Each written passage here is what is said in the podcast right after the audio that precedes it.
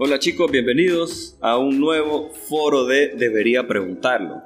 Como ustedes recordarán, ya se han hecho dos foros de esta misma sección en la reunión presencial, pero esta vez queremos hacerlo edición podcast, así que recolectamos sus preguntas en papeletas y unificamos las que eran similares para abarcar todos los temas posibles. Así que Hoy traemos a un invitado súper especial que nos va a ayudar con las preguntas, a mi amigazo de toda la vida, Eduardo Elvir. ¿Cómo estás, Eduardo? Hola, Roberto, contento. Pues es algo que hemos venido platicando, vos y yo en particular, de poder tener un espacio para responder este tipo de preguntas. Entonces hoy vengo contento y venimos con todo para poder dar instrucción de la palabra de Dios en cuanto a estos temas. Me acuerdo que una vez estábamos hablando sobre la importancia de los foros porque a diferencia de lo que puede decirte el mundo o incluso algunos en las iglesias, hay respuestas en la Biblia. La clave es saber cómo y dónde buscarlas. Así que chico, chica que me estás escuchando, no, te, no tengas miedo de preguntar, no tengas miedo de indagar, cuestionar para aprender sobre cualquier tema. Claro, examina tus motivaciones, que esto no sea solo como quererte revelar ante todo el mundo, sino que querés encontrar la verdad. Y esa actitud, créeme que Dios la honra. Los últimos dos foros se abarcó el tema de sexualidad. Se trajeron personas expertas en el tema. Ahora vamos a cambiar completamente la temática, así como lo verás en el título de este podcast, es sobre cultura pop y la Biblia.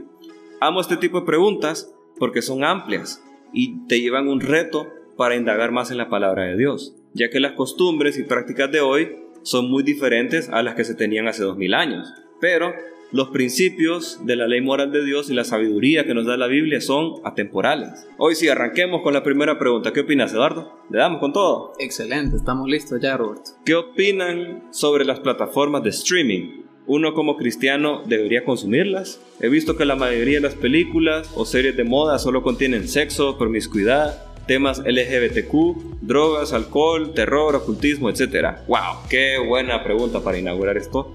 No es pecado ver Netflix, Prime Video, Disney Plus, HBO Max, Star Plus o todos los que existan, ¿verdad? No. Pero eso no significa que podemos ver todo lo que queramos sin que nos afecte de una u otra manera. O que podamos consumir cualquier tipo de contenido sin consecuencias. Claro que las van a ver. El principio que vamos a usar para responder esto se encuentra en algunos pasajes del Nuevo Testamento, específicamente donde el apóstol Pablo trataba asuntos controversiales en la iglesia de Corinto. Porque si no lo sabías, había muchos cristianos que tenían preguntas así como esta, o sea, debería consumir ciertos alimentos, no importa si son sacrificados, sacrificados a los ídolos. Entonces, vámonos a 1 Corintios capítulo 6 versículo 12, que Pablo dice, todo me está permitido, pero no todo es para mi bien. Todo está permitido, pero no dejaré que nada me domine. Ahí pueden ver que Pablo sabe que tenemos libertad de hacer lo que queramos, pero no tenemos la libertad para escapar de las consecuencias.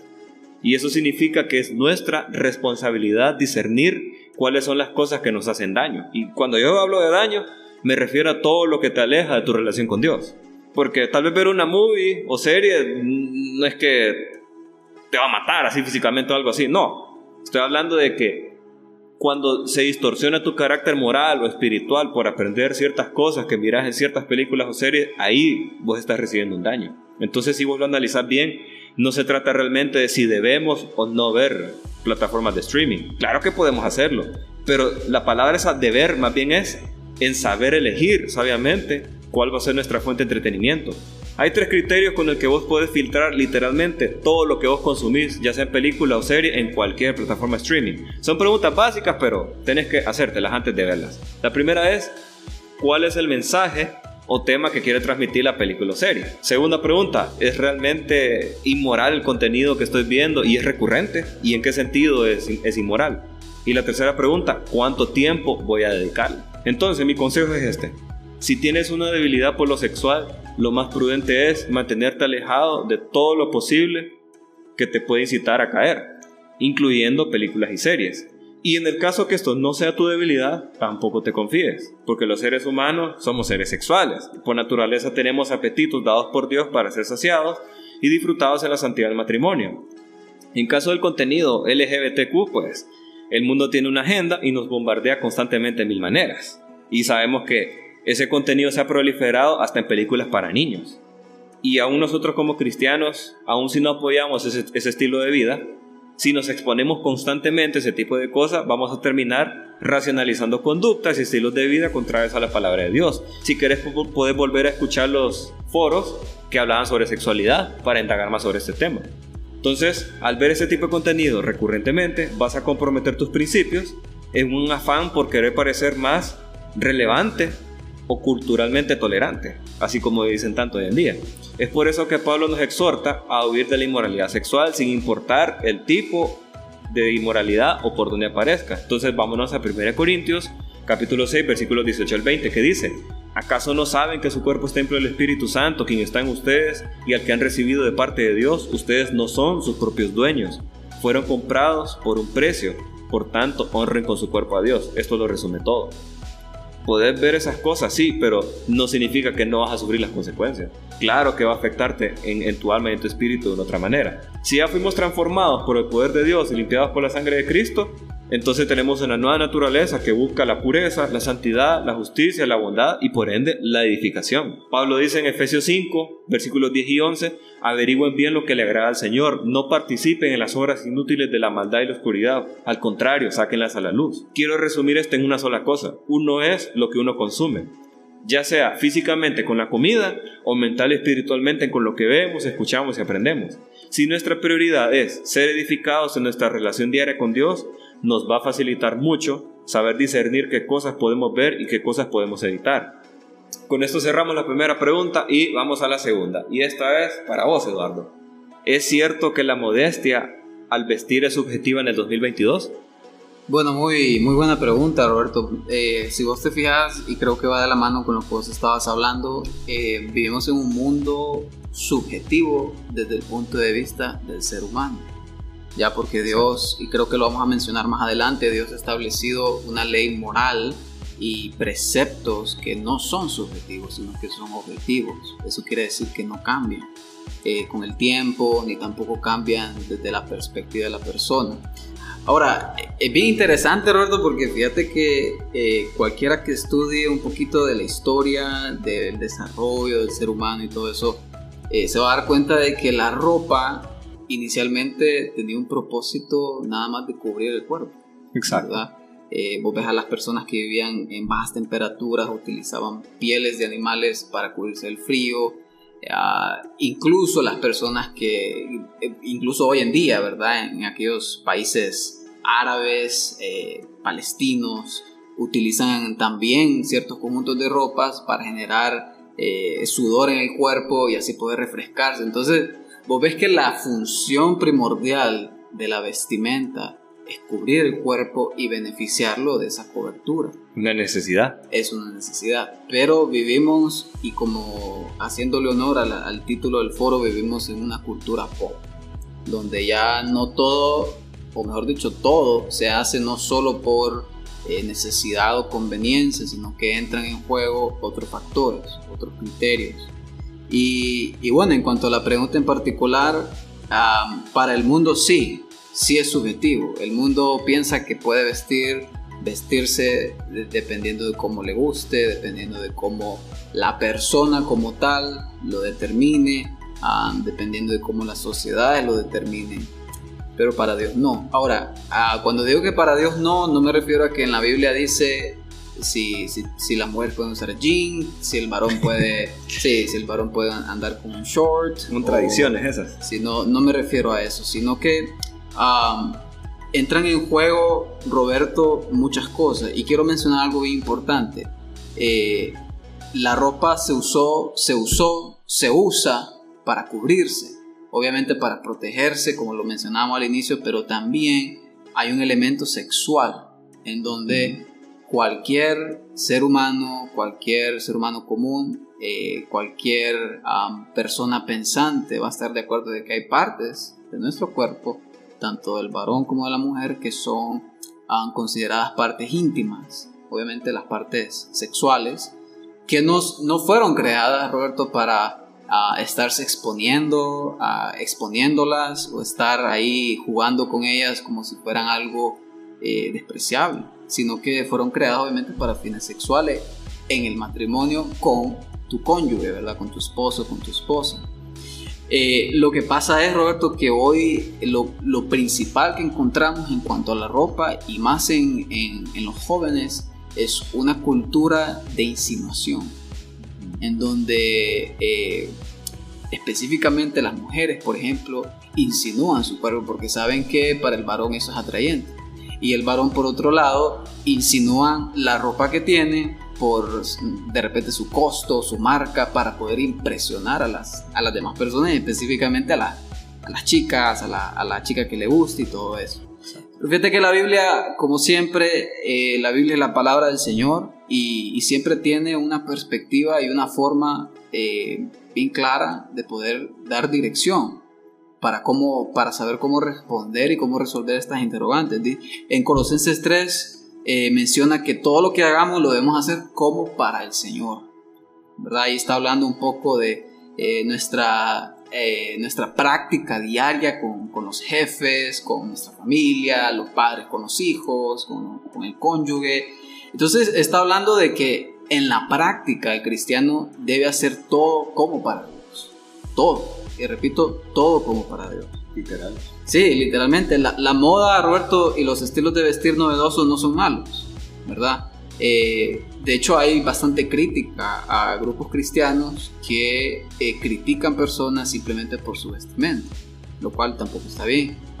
Pero hay que tener cuidado, Roberto, de no alimentar un espíritu de orgullo, un espíritu materialista o tampoco alimentar un espíritu de lujuria, que hoy en día pues eh, esas dos cosas, el orgullo, la lujuria, están a la orden del día y, y la verdad es que las personas los, se aprovechan de eso sin, sin restricciones. Entonces, eh, para Dios todo es objetivo y Dios ha determinado que todo lo que hagamos lo hagamos para Él. Y la vestimenta, pese a que el saberse vestir, el, el, que te guste vestirte bien o el que te guste combinar ciertos estilos de moda, no es malo. Recordemos que no se debe alimentar un, espíritu de orgullo materialista y, tampoco un espíritu de lujuria, Roberto. Correcto. Sí, estoy totalmente de acuerdo. Gracias, Eduardo. Entonces, vamos a la tercera. Dice, escucha bien, todo lo que percibimos a través de las pantallas suele considerarse como puertas que afectan nuestra alma y espíritu. La pregunta es, ¿por qué como cristianos deberíamos visualizarlo de esta manera? Y la segunda parte, ¿por qué no se nos permite admirar la creatividad de una película o serie? Solo porque el director, los actores o la obra en sí mismos no provengan de una temática cristiana. Qué buena pregunta, man. Esto es como una extensión de la primera, la primera algo como en general. Ok, la primera parte es puntual. Ya que, Eduardo, si el plano espiritual es real, todo lo que sucede en ese lugar afectará de una u otra manera el campo de la mente, que es el alma. Y si la mente controla el cuerpo, por definición, lo que sucede en tu mente repercutirá en tu cuerpo. Esto es como un efecto dominó. Tiras uno, van todos en cascada. Entonces, no existe otra manera de visualizarlo sin alejarte de la realidad. Y si buscas otra alternativa, automáticamente te vas a mentir a ti mismo. Entonces, habiendo dicho eso, hay dos extremos muy peligrosos que debemos evitar y vos mismo mencionaste eso. Satanizar todo. O sea, que todo el entretenimiento es malo, que todas las películas son del diablo y que no sé qué, o sea, has visto, has escuchado. Sí. Y el otro extremo es fingir que no existe ningún tipo de peligro o influencia negativa en ningún tipo de, entretenimiento. O sea, un extremo te va a volver paranoico y legalista y el otro extremo te va a hacer descuidado y presa fácil ante cualquier, ante cualquier peligro real. ¿Cómo sabemos nosotros de que lo espiritual afecta la mente y la mente afecta al cuerpo? Bueno, aquí hay algunas investigaciones que confirman esto específicamente. Un estudio del Instituto Federal de Telecomunicaciones asegura que las plataformas con mínimo o nulo control cuentan con una estimulación excesiva, generando en los niños y niñas y también adolescentes conductas adictivas. Ojo, estas son estadísticas oficiales de personas especializadas para hacer estas investigaciones.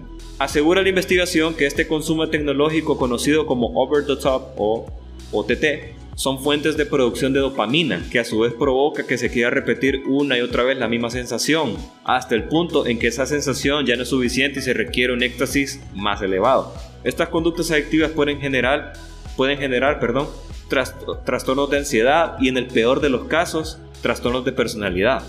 Todo esto sin contar los efectos que puede tener sobre los creyentes particularmente. O sea, sus vidas espirituales. O sea, consideremos esto. Si vos dedicas todo tu tiempo, todo tu entretenimiento a estar viendo películas y series, ya habíamos dicho que verlas en sí mismo no es malo. La cuestión es la prioridad, el enfoque y el contenido en sí que estás viendo. Entonces, si vos priorizás tu entretenimiento por sobre la edificación, vas a tener una vida espiritual a medias. Otra consecuencia es luchas más recurrentes con tentaciones. Es que es, es verídico. Si vos alimentas tu carne, tu espíritu se va a morir de hambre. Entonces no vas a poder pelear con las tentaciones. Pérdida de sensibilidad a la voz del Espíritu Santo, pérdida de la comunión con otros creyentes y pérdida de hábitos edificantes.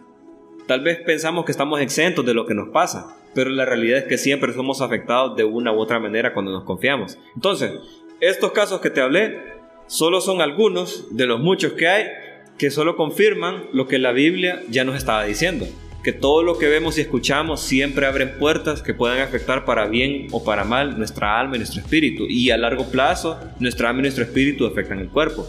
Además, también nos confirman que el simple hecho de ver series o películas automáticamente no produce ningún peligro. Esto ocurre cuando consumimos cualquier cosa sin ningún tipo de filtro, moderación o consideración por nuestra conciencia. Es el descuido lo que nos termina afectando mental, emocional, moral y espiritualmente. Ok, eso con respecto a la primera pregunta, a la primera parte de la pregunta, perdón. La segunda parte es un poco más compleja ya que esto alude a la constante lucha entre el objetivo y lo subjetivo, lo que habías dicho vos, Eduardo. ¿Qué cosas son meramente opiniones culturales o, sí, opiniones así de un lugar, de una, de una persona en particular? ¿Y qué cosas son realmente, o sea, objetivamente buenas o malas? No hay nada en la Biblia que nos prohíba inflexiblemente apreciar el arte en las películas o series, porque Dios nos creó o sea, si somos hechos imagen y semejanza de Dios, uno de sus atributos es la creatividad. Los humanos somos seres creativos por naturaleza, queremos expresar el arte.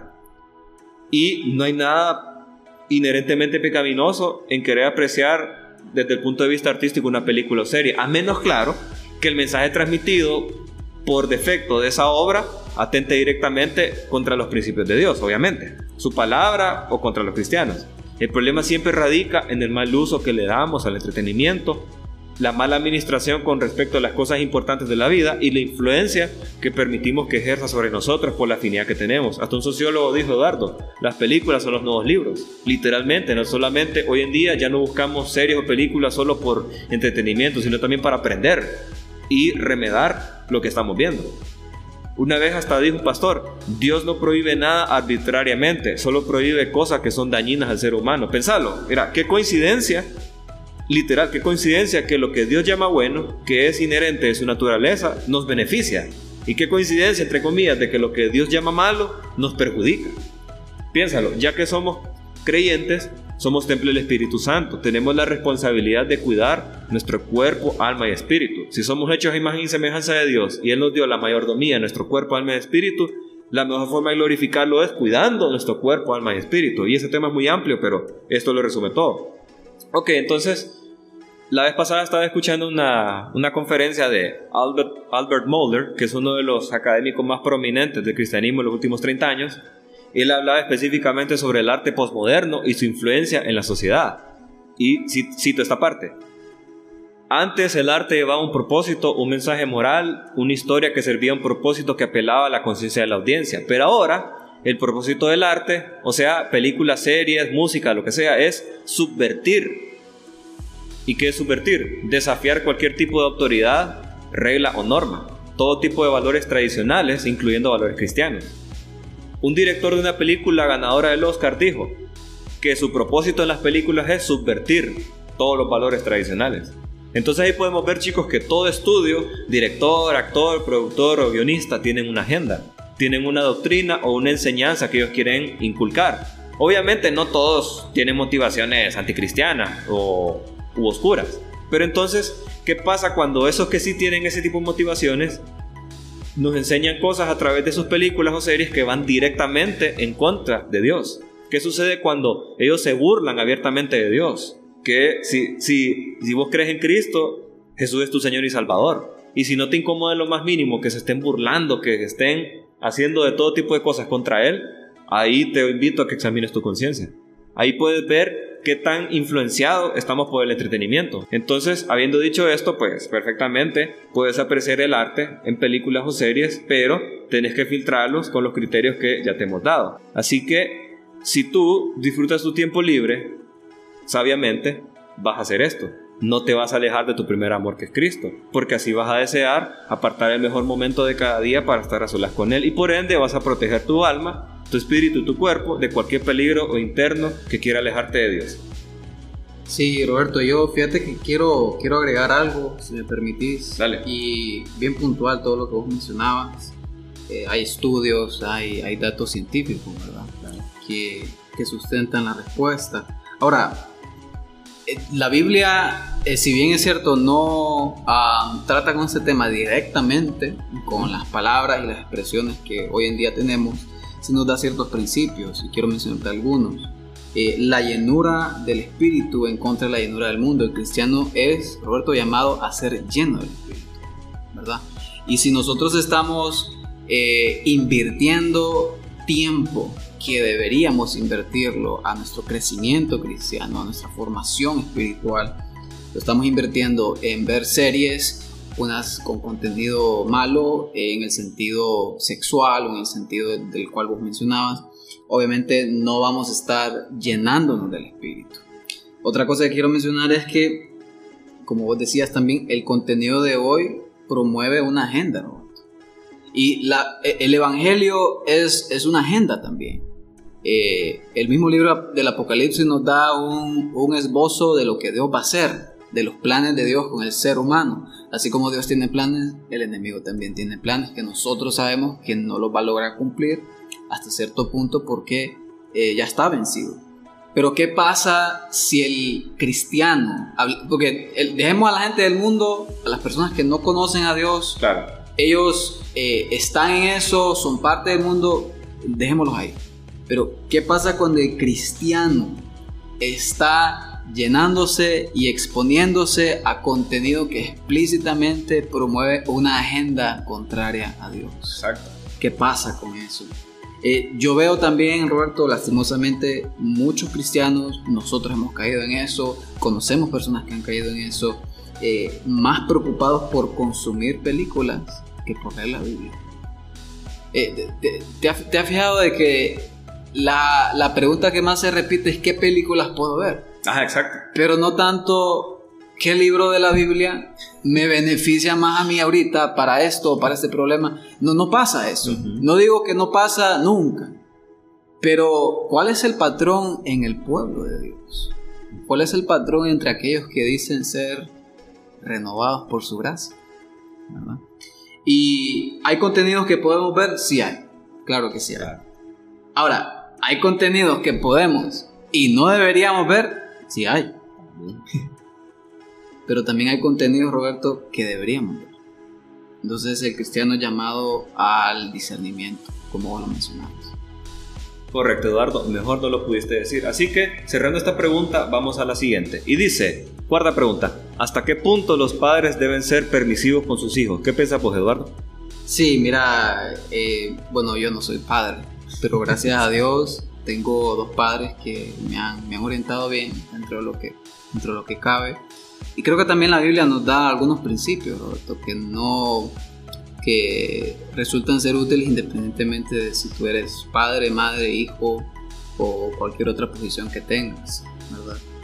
Eh, es importante entender que lastimosamente hoy vivimos tiempo donde la paternidad, y por paternidad me refiero tanto al papá como a la mamá, en muchos casos está decaído. Está, se, ha dejado a un lado eh, la responsabilidad del padre y de la madre y lo que ha entrado en escena es una especie de mensaje donde se promueve eh, eh, esa subjetividad también, esa formación en el hijo donde depende de lo que el hijo quiere, depende de lo que el mundo diga, depende de lo que eh, la cultura diga. Entonces, hoy vemos ese sacerdocio, porque padres que están oyendo lo que ustedes tienen de parte de Dios es un sacerdocio. No solo tienen un, un, cipote ahí que, que, salió, porque sí.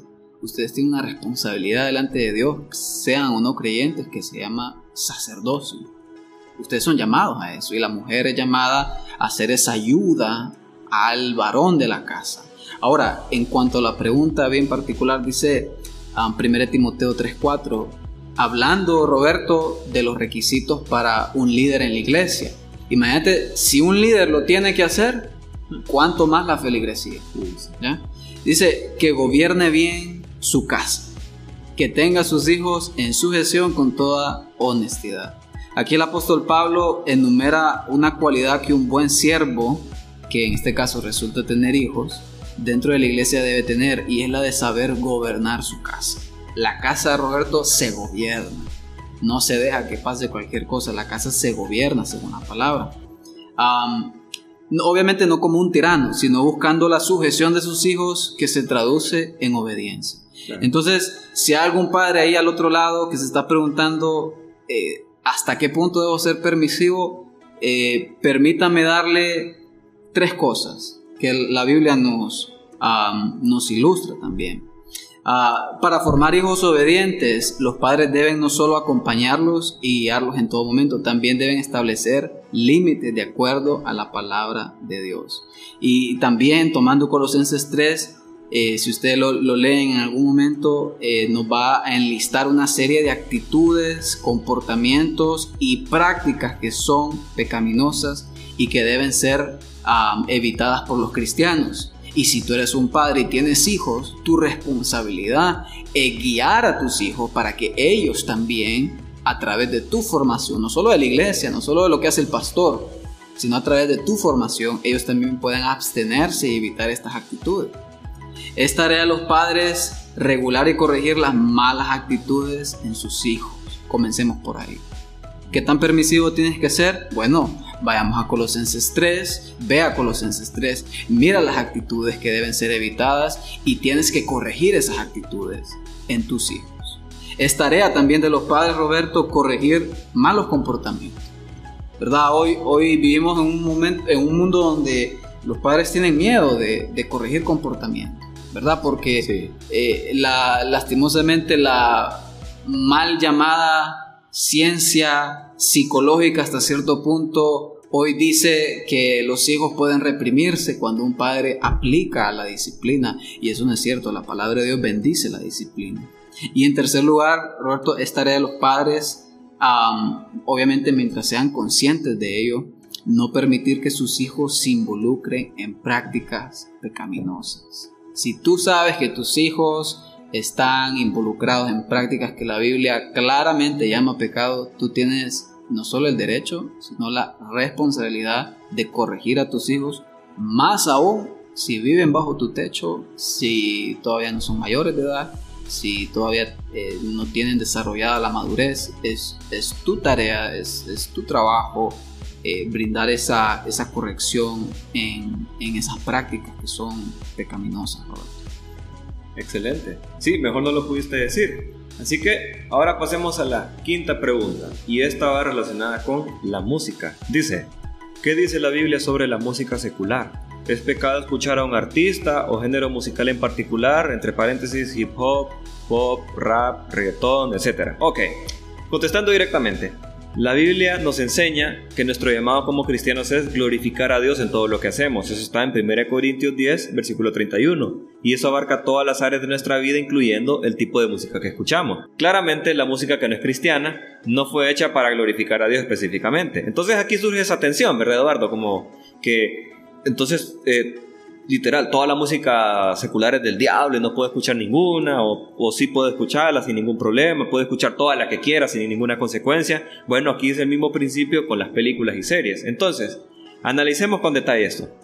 Hay cuatro factores que pueden determinar si una canción o un artista en particular contiene algo inherentemente pecaminoso. La primera es el tipo de mensaje que comunican las letras, ¿verdad? Vos y yo ya sabemos ¿Qué artistas promueven eh, literal explícitamente sexo, ilícito, drogas, alcohol, muerte, denigración a las mujeres, ocultismo, glorificación al mal, incluso burlas o blasfemias contra Dios, ya sea en la letra o en los videos? O sea, ya sabemos, ¿verdad? Ese tipo de cantantes. Segunda eh, prioridad, perdón, segundo criterio. la prioridad que le damos a la música. O sea, si eso consume todo mi tiempo o si se convierte en mi bálsamo, o sea, en mi consuelo cuando yo estoy triste, deprimido, buscando, qué sé yo, un momento de satisfacción. O sea, si dedico, dejo de hacer cosas importantes por solo estar escuchando música. El tercer criterio es el tipo de influencia que ejerce sobre mí. Que esa música que estoy escuchando, secular obviamente, que cómo afecta mis convicciones, mi comportamiento, mis pensamientos, mi forma de hablar y tratar a otros, si reemplazo mi relación con Cristo por cosas que me está enseñando esa música, etc. Y el cuarto criterio es qué tipo de influencia ejerce, ejerce sobre los demás a mi alrededor, o sea, qué tipo de ejemplo estoy dando yo a las personas no creyentes o incluso a las personas nuevas en la fe.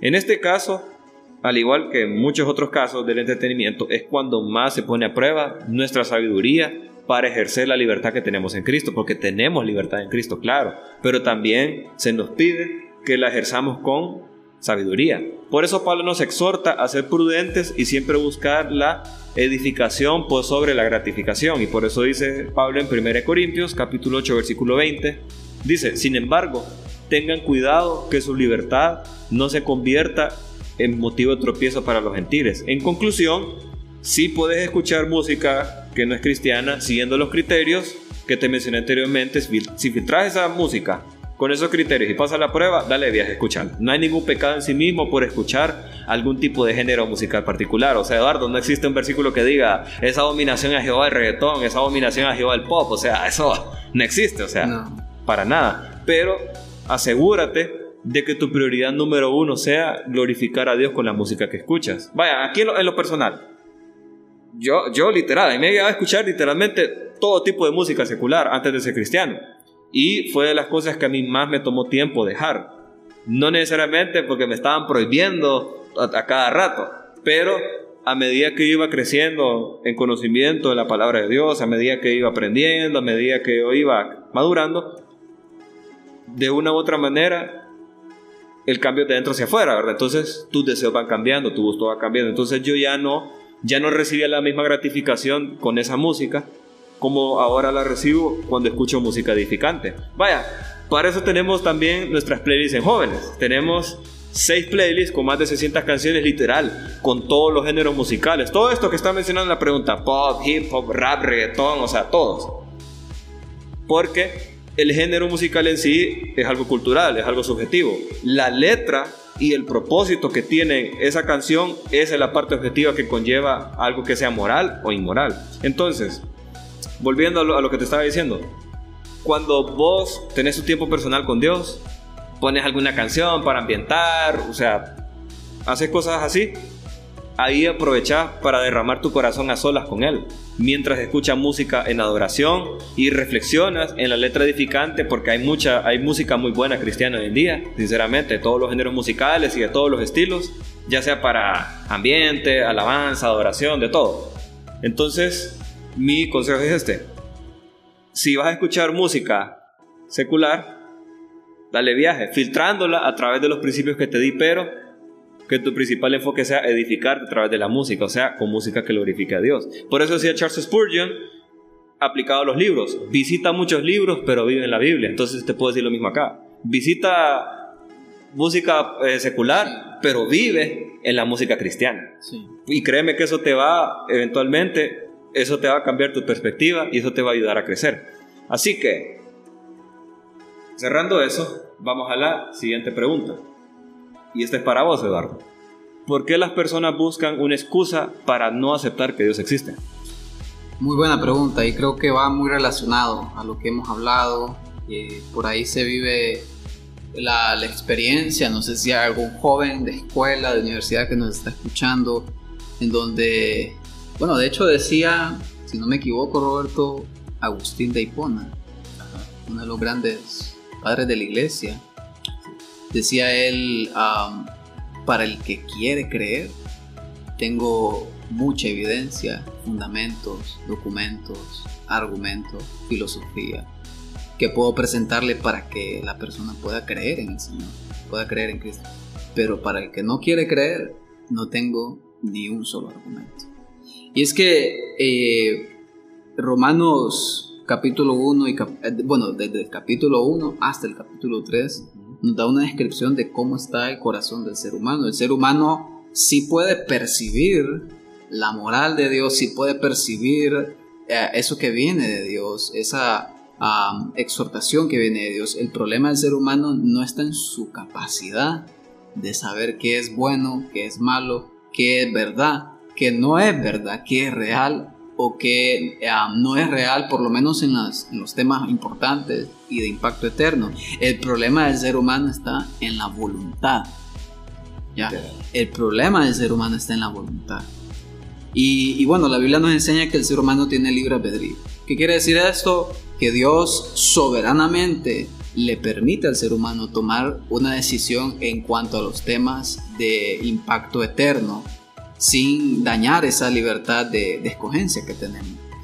Eh, la cuestión es que esto provoca necesariamente, Roberto, que todos tengamos que tomar una decisión en cuanto a Dios. Y, y específicamente aquellos que vivimos eh, deseo, o sea, después de Cristo, después de lo que Cristo hizo. Y, y muchas personas, Roberto, yo, bueno, eh, vos y yo hemos, hemos tenido el privilegio de poder servir con grupos en la universidad, podido interactuar con, con jóvenes que creen en Dios, jóvenes que no creen en Dios, jóvenes que creen en ideas torcidas acerca de Dios o en otras religiones que no son de acuerdo a la verdad. Y, y, y es bien interesante ver que la persona hasta cierto punto escoge lo que quiere creer. Eh, hay, un, hay un apologista muy, muy famoso que, que, nos gusta escuchar a Roberto y a mí que se llama Frank Turek. Uh, sí. Y él, él hace una pregunta magistral siempre que está debatiendo o cuando una persona le hace una pregunta acerca de Dios y de repente la persona no, no cree en Dios. Él pregunta esto, si el cristianismo fuera cierto en el sentido de que la persona lo comprueba con todas las pruebas que la persona quiera, se convertiría, te, le dice él, ¿te convertirías a Cristo? ¿Sí o no? Ahora, el que dice que sí, significa que está sinceramente buscando la verdad. Y cuando lo encuentre, se va a convertir. Pero el que dice que no, a pesar de la evidencia, a pesar de los argumentos, a pesar de tener la verdad enfrente, es porque no quiere creer y lastimosamente eh, vamos, bueno, creo que vamos a hacer un foro más adelante eh, defendiendo la fe cristiana. Uh, ese va a estar buenísimo. Eh, argumentos en favor de Dios. Hay a montones, la, misma ciencia ah, y la filosofía nos demuestran que hay un creador y a través de la, de la historia podemos darnos cuenta que su Hijo se llama Jesucristo. Y, y bueno, eso lo vamos a hablar en otro momento, pero ¿por qué las personas buscan excusas para a no aceptar que Dios existe porque no quieren creer. Pero vuelvo al, punto inicial, eso se debe al libre albedrío que Dios soberanamente le permitió al ser humano tener.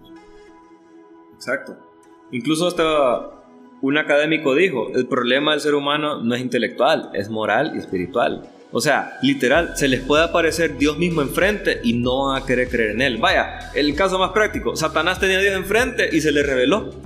Por causa, o sea, el libre albedrío da esa oportunidad que simultáneamente es una oportunidad y un peligro. O sea, podemos elegir rechazar a Dios o ir en pos de Dios. Entonces... Y, Roberto, disculpa que te interrumpa, si algo que, quisiera comentar. Eh, porque mucha gente dice, si, si Dios existe, le pido que se me presente. O, o, lo hacen como, como reto, desafío. desafío a Dios. Bueno, Dios ya vino ya murió, ya resucitó. Y mi querido oyente, Dios va a volver. Lo que pasa es que ahí ya es en otro contexto. Entonces es por eso que Dios deja las evidencias bien claras para que podamos poner nuestra fe en Él. Exacto. Gracias Eduardo. Ok, entonces chicos, con esto cerramos la primera parte de nuestro foro. Te invitamos a escuchar la segunda parte el próximo viernes. Y puedes buscarnos en nuestras redes sociales. Facebook, Instagram, Twitter, nuestro canal en YouTube, en Spotify. Están los enlaces en la descripción de este episodio. Así que nos vemos el próximo viernes. Chao.